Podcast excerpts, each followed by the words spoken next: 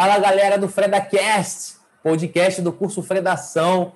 Bem-vindos. Hoje a gente está aqui com um convidado especial, um cara maneiro, um cara inteligente, Paulo Lacê, aprovado em medicina na Universidade UF, Universidade Federal Fluminense, estudante do Colégio Santo Agostinho no Leblon, da época que os professores eram severos e rígidos, estão começando a ser substituídos aí pela nova geração. Paulo é. Lacê veio de uma, de uma longa geração de professores que o ajudaram muito.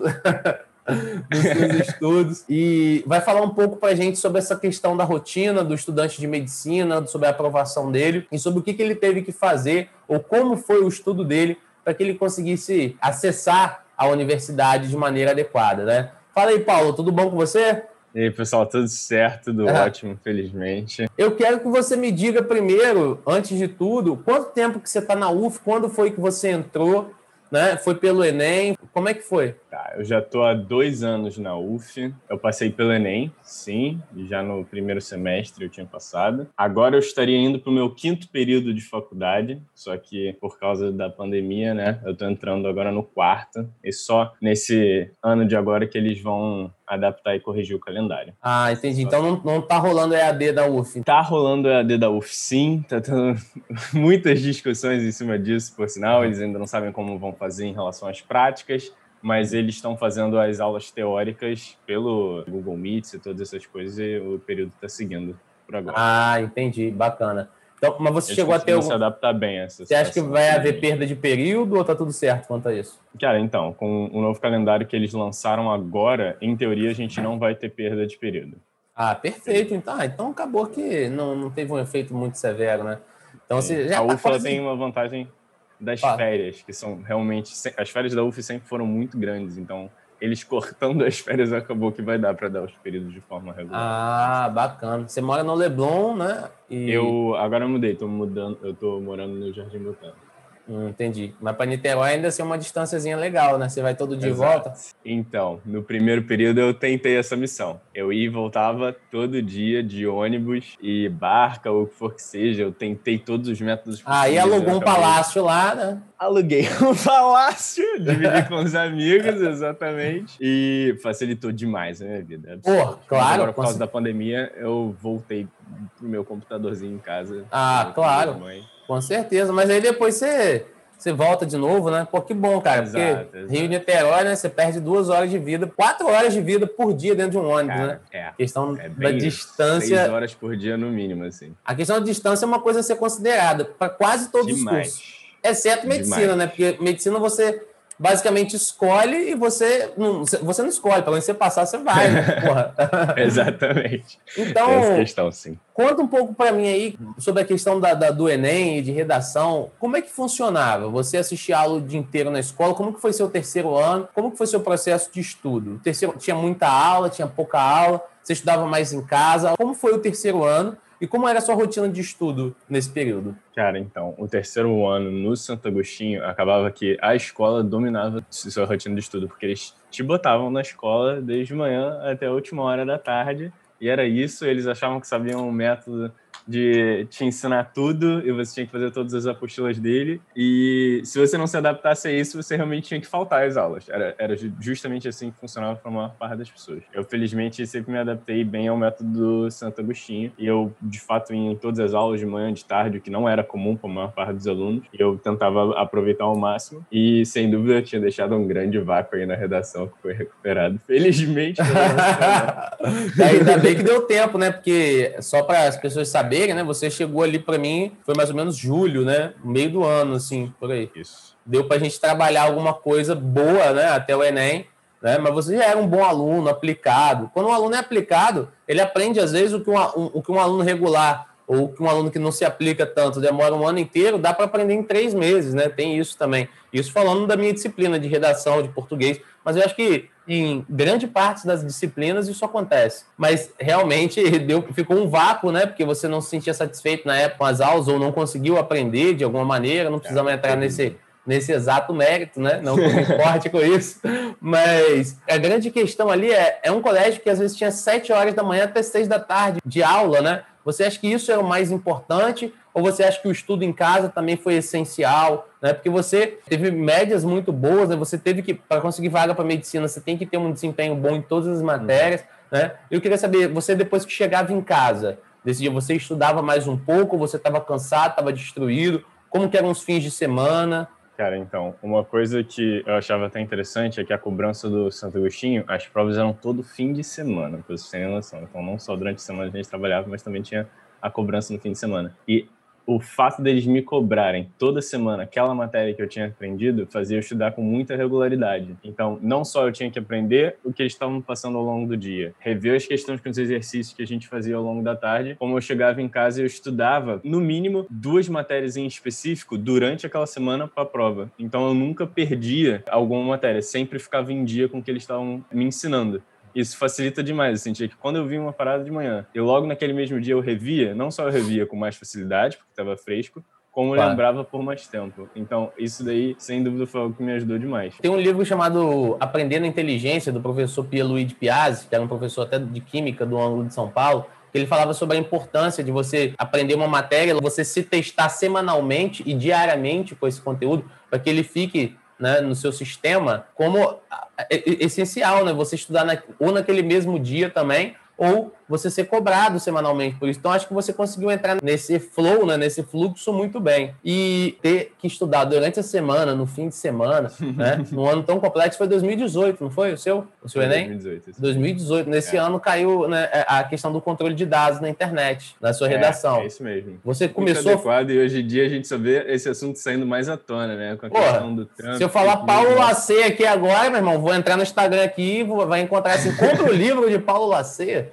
O aluno da medicina, você podia ser digital influencer, já tá ligado, né? Ah, pronto. Caras que eu tenho voz de locutor, vamos nessa, Ah, a voz de locutor é boa. Aquela voz assim, né? Mais sedutora. Podemos. Mas, mas você, quando você foi pegar a prova do Enem para fazer, já que você teve um desempenho excepcional, a gente tem que copiar as ideias do campeão, né? Você começou pela prova de redação, você começou pela prova de português, você tirou ideias dos textos de apoio, você fez tudo sozinho, baseado no que eu te ensinei. Como é que foi? Cara, quando você pegou a prova? Vamos lá, eu peguei a prova e eu sou sistemático, eu gosto de fazer as coisas em ordem. Então, eu fui fazendo primeira parte da prova, cheguei na hora da no meio da prova eu parei para fazer a redação e depois eu fiz o resto. Eu fui sempre transcrevendo as questões de 10 em 10, de 15 em 15 para não ir me perdendo. Teve uma que eu anotei errado?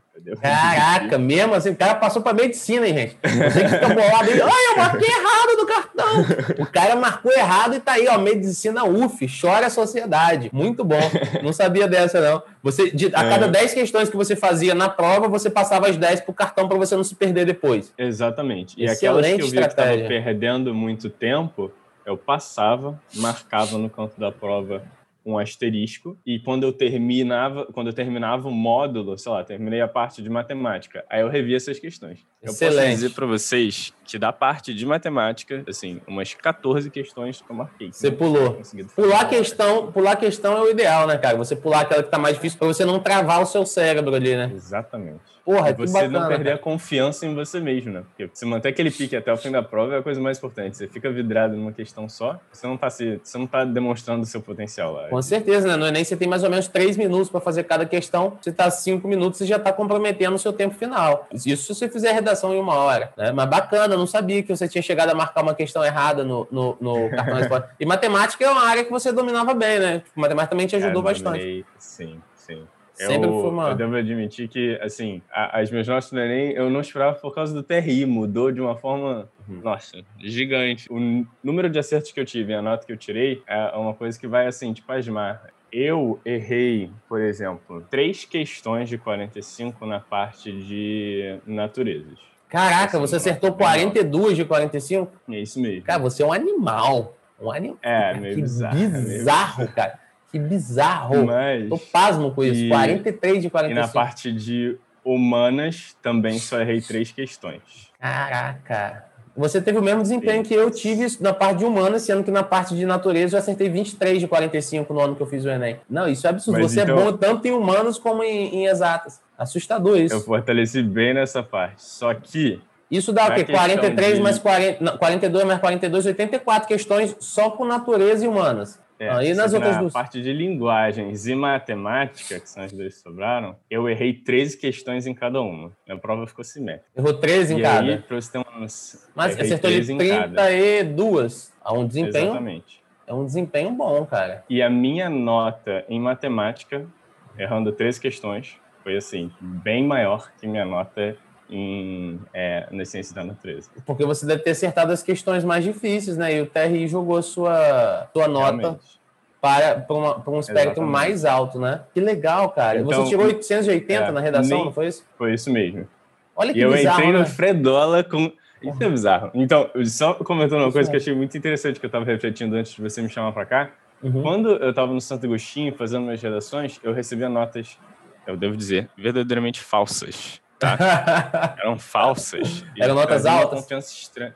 Eram notas altas. Eram Professor notas de escola sempre dá 9, 9,5, 960, né? 980. Caraca, principalmente nessa reta final pro Enem. Não sei se eles querem fazer você ficar mais confiante, só que eu notava que eu não estava tirando a nota da redação que eu estava fazendo. Quanto que eu te dei e quando você começou? Você me dava 600 para baixo, Fred. você me dava 600 para baixo. Não tem, tem, aluno que, tem aluno que chora, você tá ligado, né? Aula 1, meu irmão, é 540, 580, e o aluno já jogaram caneta em mim. Ah, você tá... Não, cara, eu, na minha opinião, a nota é essa. Você errou isso, isso, isso, isso. Eu vou apontando os erros, né? E no último dia de aula com o Fred, ele chegou para mim e falou, você vai chegar em torno de uns 880 na redação. O que isso, Fred? Tirei aqui 900 e tanto nessa outra redação, blá, blá, blá, blá. Eu já entendi tudo, tá tranquilo. Ele, uns 880.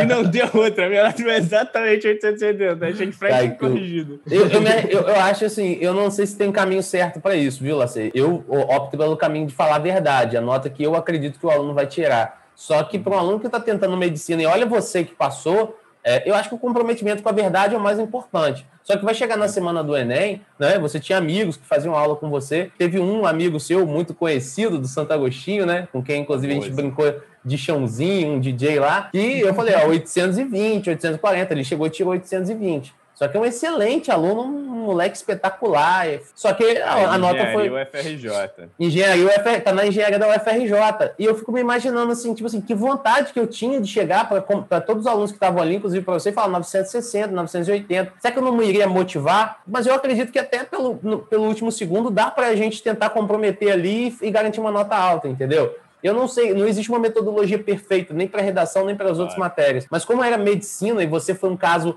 extraordinário, muito raro de aluno que sai do terceiro ano e consegue acessar a faculdade de medicina, enquanto algumas outras pessoas estão gastando três, quatro anos. E isso é muito normal, né? Eu sempre brincava, falo que tem artistas por aí que só foram fazer sucesso com 35, 40 anos para o aluno não desistir, não desanimar. Você foi direto do terceiro ano, isso é extraordinário, isso é muito raro, entendeu? Devo então eu me sinto. minha turma, menos de 10 passaram direto do terceiro ano. Mas para medicina? Para medicina.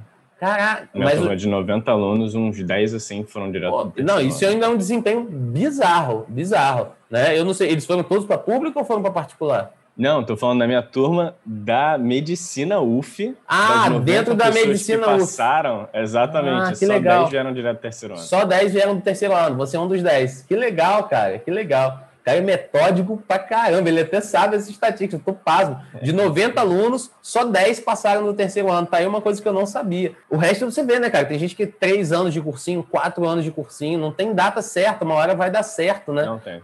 É. Você. é realmente o eu querer. É a pessoa falando, você é médico, você tem até um amigaço meu, que ele estava no último ano da faculdade de música.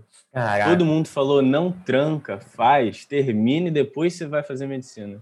Aí ele, não, eu sei que eu não quero fazer isso na minha vida, eu quero, não é com música que eu quero me envolver, porque eu acho que tem uma paixão muito grande, vou virar médico. Ele desistiu muito de tudo. Legal, muito legal, Ó, as outras pessoas que estão ouvindo isso aqui, querem fazer música, não sigam esse caminho. Música é muito mais legal do que medicina, óbvio. Quer dizer, pelo amor de Deus, você fica mais feliz que ouvindo uma música olhando para a cara de um médico, te falando que você tem que Salvando tomar amoxicilina. Hã? Salvando vidas, é Salvando é verdade. Vida. Se você considera que é uma profissão espetacularizada na sociedade, é, é quase como ser ex-BBB. Ou você acredita que tem muita gente por vocação? Quem que você vê lá dentro da faculdade? Normalmente é classe média, classe média alta, tem gente pobre. Como é que é a composição? Então, muito interessante você falar isso, porque dentro da faculdade de medicina, a gente estudando é, bioestatística e todas essas coisas, a gente sempre se questiona exatamente as perguntas que você me fez agora. Então, vou voltar aqui um pouco às estatísticas, não vou te dizer os números certos, mas muita gente se disse por vocação, muita gente se disse por algum estímulo dentro da família, se tem algum médico conhece. Algumas pessoas admitem e estão certas em admitir que a questão financeira tem impacto muito grande na decisão da profissão, qualquer que ela seja com médico não vai ser diferente. Eu genuinamente espero que a maior parte das pessoas que escolham fazer medicina tenham um certo nível de altruísmo nessa escolha. É um altruísmo, pô, vai ganhar 30 mil reais por mês. Ah, eu, eu nasci é um para isso. Quero ver se fosse ganhar 5. Pega as pessoas e escolher ser médico. Então... Aí eles falam: se fosse altruísta, ia virar assistente social, não médico. Exatamente, ia trabalhar numa ONG, fazer trabalho voluntário, né? As fotos estão lá no Instagram. Olha como que eu sou solidário. Tô brincando. Né? Brasil tem aproximadamente um médico para cada 474 brasileiros. Foi a última vez que eu chequei. Né? É uma carência da profissão. Você não acha que essa supervalorização, essa elitização da profissão pode gerar um pouco de dificuldade para a gente formar mais médico, para a gente ter uma saúde de qualidade? Ou você acredita que, por enquanto, o Brasil está indo numa direção adequada nesse âmbito? Você tem alguma ideia sobre isso? Quanto ao número de médicos e a.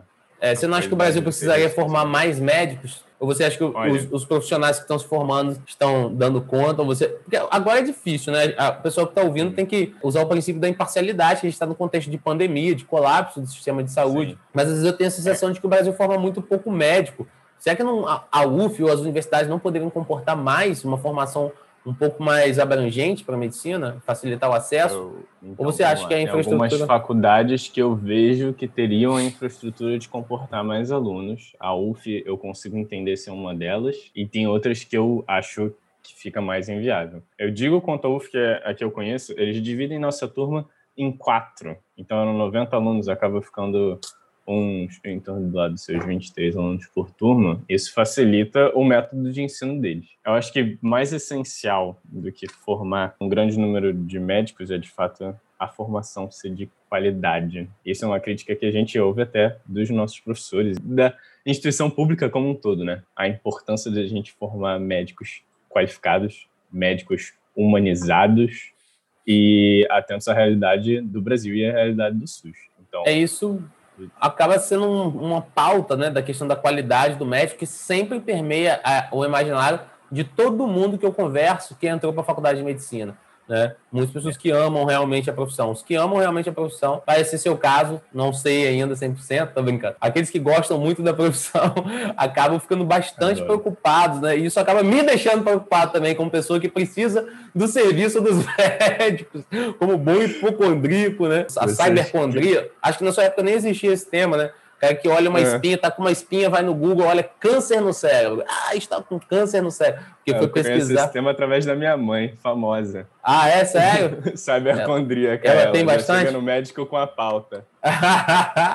Mas, você, voltando ao assunto da redação, que é o tópico aqui do, do FredaCast, você fazia uma redação por semana, duas, como que era seu esquema? Você tinha um modus operandi quanto a isso? Como é que foi? Ou você acha que, ou você foi mais no fluxo que eu estava te propondo, ou você acha que você criou uma metodologia ali para você, que é, na redação o aluno precisa meio que fazer isso também, que acabou dando um pouco mais certo? Como que era Sem disso? Sem dúvida alguma, a melhor forma de você se avaliar se o seu rendimento da redação está sendo bom é executando uma. Eu nunca tive muita paciência de fazer redação, seja porque eu não era bom, porque não era o meu forte, vamos dizer assim, mas o Fred, e eu jogo, nossa, toda essa responsabilidade em cima do Fred, eu falava, você tem que fazer. Eu quero ver você aqui com três redações feitas com não sei quantos até qual dia, e eu me comprometia, sem dúvida alguma, arranjava algum tempo naquela coisa frenética, nem que fosse de manhã, de tarde, de noite, não interessava, para não só estudar a redação, as dicas que ele me dava, para ver quais referências eu podia fazer, sejam elas históricas, quais citações eram mais importantes ou mais genéricas, porque isso daí também é interessante para você saber, né? E eu pegava todas essas dicas e tentava fazer as redações no seu ritmo. Ah, bacana. Você, é...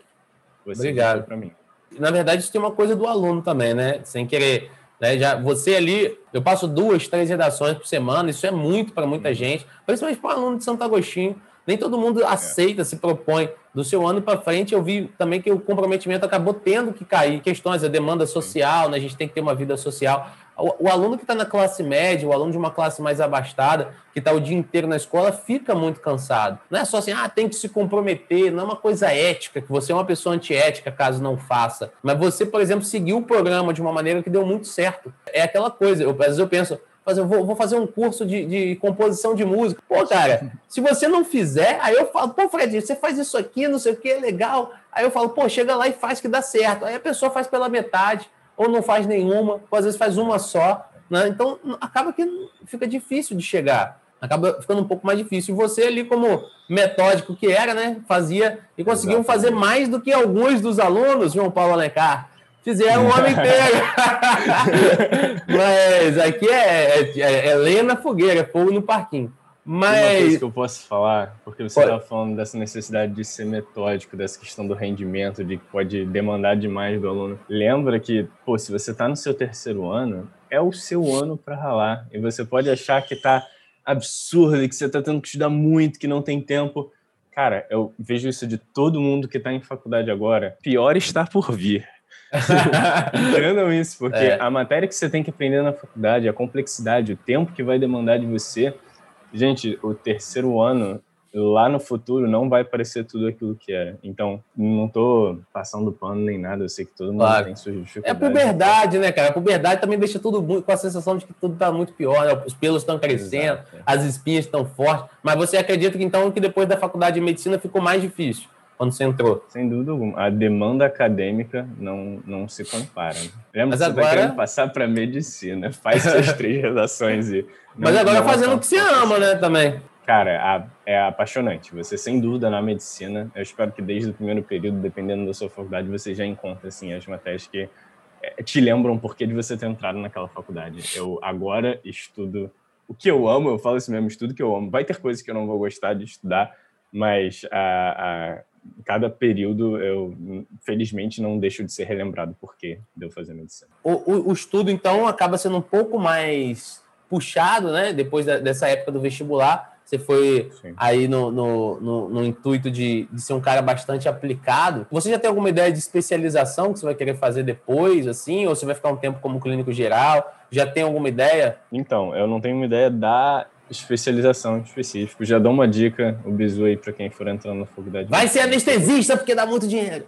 É isso? Era a primeira coisa que eu ia falar. E a segunda coisa é procurem as ligas acadêmicas. Elas são formadas em cima de todas as especialidades que você possa imaginar. E hoje em dia na medicina tem mais de 30. Tem até medicina aeroespacial. Vocês não podem é. nem imaginar. Vai ser médico então, de astronauta. Assim, exatamente.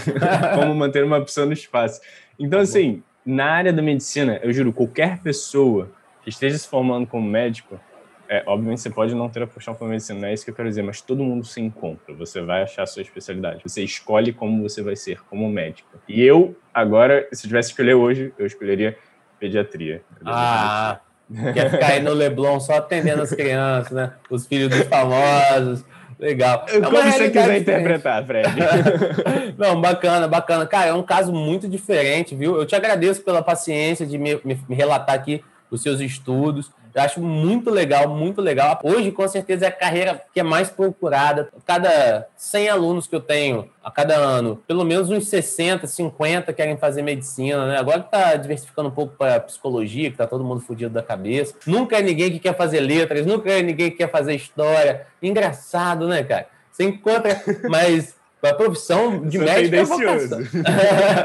é claro, pô. Não, ano passado eu tive. Não, 2019 eu tive um para letras, foi sensacional. Vicente Vale, do, do da Escola Parque, pô, genial. Mas enfim, Lacê, meus parabéns pelo seu esforço, por ser esse cara esforçado, tá? É, a gente chega aqui no, ao fim da nossa entrevista. Eu tenho certeza que a sua experiência, que tudo que você me falou aqui vai ajudar muita gente muita gente que deseja montar uma rotina de estudo, muita gente que às vezes estuda numa escola que não possui o aparato adequado, entendeu? Essas pessoas vão buscar copiar aquilo. Ó, a própria ideia que você falou de como você fez a prova do Enem, isso é uma coisa que é importante ter na cabeça. A quantidade de redação que você fazia, o seu foco, isso vai servir não só de inspiração, mas para que as pessoas modelem o seu estilo, a sua estrutura, para poder buscar passar e, e, obter essa vaga, principalmente alunos de escola pública, pessoas que precisam estudar diariamente e às vezes não tem uma aula de qualidade, às vezes não tem professor, às vezes não consegue chegar, entendeu? Então, muito bacana. Quero te agradecer aqui, meu amigo. Tamo junto. Obrigado você Espero te ver. Fred. Que isso, eu que Obrigado agradeço. Tamo junto. Então é isso, galera. O Fredacast fica por aqui. Quem quiser pode assistir no YouTube, tá? Vai estar tá gravado para vocês. Quem quiser pode assistir no Spotify. É isso, o Instagram, arroba Curso Fredação, o podcast do Curso Fredação. Beijo a todos e até semana que vem. Um grande abraço.